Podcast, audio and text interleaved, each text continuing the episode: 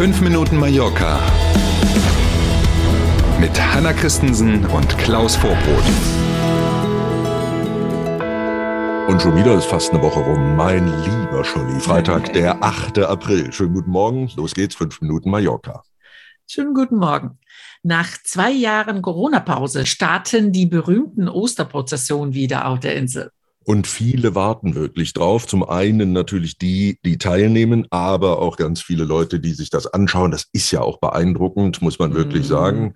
Ne? Von großen, staunenden Augen bei Erwachsenen bis zu weinenden Kindern hat man da schon alles am Straßenrand stehen sehen. Heute Abend geht es schon los in Palma. Die erste Prozession startet. Quasi jede Kirchengemeinde, jede Brüderschaft veranstaltet ja in den nächsten Tagen eine eigene Prozession und dann mhm Höhepunkt, jedenfalls hier in Palma, die große Prozession aller Brüderschaften dann am Donnerstag, am grünen Donnerstag, mhm. dort am Abend mehrere Stunden wird dieser lange Zug dann durch die Stadt ziehen. Jetzt hat man wegen Corona natürlich darauf geachtet, erstens, die, die teilnehmen und keine sowieso Maske aufhaben, weil das Gesicht verdeckt ist, ob der Prozessionsteilnehmer, die müssen eben eine Maske tragen. Ansonsten geht es dieses Mal etwas über andere Strecken. Man achtet darauf, dass hauptsächlich breitere Straßen genutzt werden und so. Ähm, also auf jeden Fall sehenswert, wer die Gelegenheit hat, nicht entgehen lassen. Und wer nicht in Palma ist, nicht traurig sein. Prozessionen gibt es in den kommenden Tagen unter anderem auch in Manacor, in Inca, in Poyenza und auch in Sineo. Ähm, insgesamt gibt es auf Mallorca übrigens rund 200 dieser Brüderschaften mhm. und insgesamt mehr als 10.000 Mitglieder, ähm, mhm. damit man ungefähr ein Bild davon hat, wovon wir hier sprechen. Ja, das ist ja nicht nur Tradition, sondern Lebensstil, wenn man ja, in ja, so eine ja. Bruderschaft ist. Ne? Ja, also ne, für die Katholiken hier in Spanien der höchste Feiertag schlechthin, Ostern. Absolut. Und das ist auch so, ne, also da ist um es mal etwas salopp zu formulieren, wirklich nichts Lustiges dabei. Also es ist eine bierernste äh, Geschichte, merkt man auch an der Musik, alles nur Moll und so. Ne? Ähm, das ist schon beeindruckend. Äh, apropos Masken, wenn du schon äh, darüber mhm. sprichst, der Chef der Lufthansa Group glaubt an ein baldiges Ende der Maskenpflicht in Flugzeugen. Carsten Spohr heißt der Mann und der hat dem Spiegel ein Interview gegeben und darin nennt er den Monat Mai als möglichen Zeitpunkt für ein Ende der Maskenpflicht in den Flugzeugen.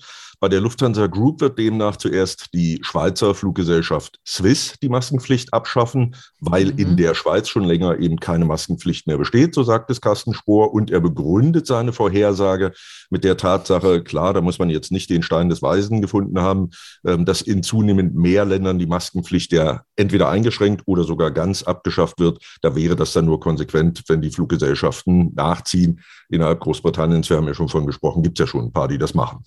Mhm.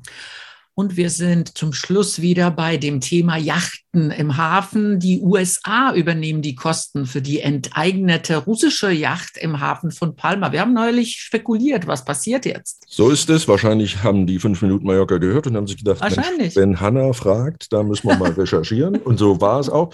Übrigens, ne, kein ganz günstiger Spaß. Mhm. Pro Tag fallen Fixkosten im Hafen von Palma für diese festgesetzte Yacht in Höhe von 24.000 Euro an. Aufs Jahr gerechnet, ähm, so haben verschiedene Medien mal ausgerechnet, verursacht der Kahn rund 9 Millionen Euro Fixkosten. ist ja noch nicht einen Meter gefahren auf dem Wasser ähm, muss man eben auch wollen dann. Und weil die USA Spanien ja hier um Amtshilfe gebeten hatten, übernehmen die Behörden in den äh, USA auch die Fixkosten, die im Zusammenhang mit dem Festsetzen dieser Yacht anfallen, die ja dem russischen Oligarchen Viktor Wechselberg gehören soll.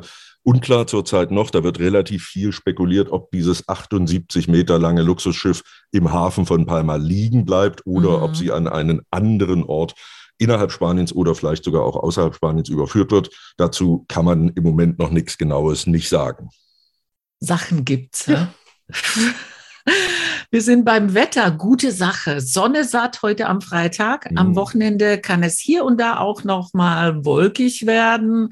Äh, Temperatur liegen dann leicht über der 20 Grad Marke. Nicht schlecht, nicht schlecht. So, Sonnencreme und Sonnenbrille gehören also zur Pflichtausstattung für dieses Wochenende. Wir wünschen jetzt erstmal einen schönen Freitag und dann ein schönes Wochenende mit einem schönen Palmsonntag. Da ist er dann und wir hören uns dann am Montag wieder. Bis dahin.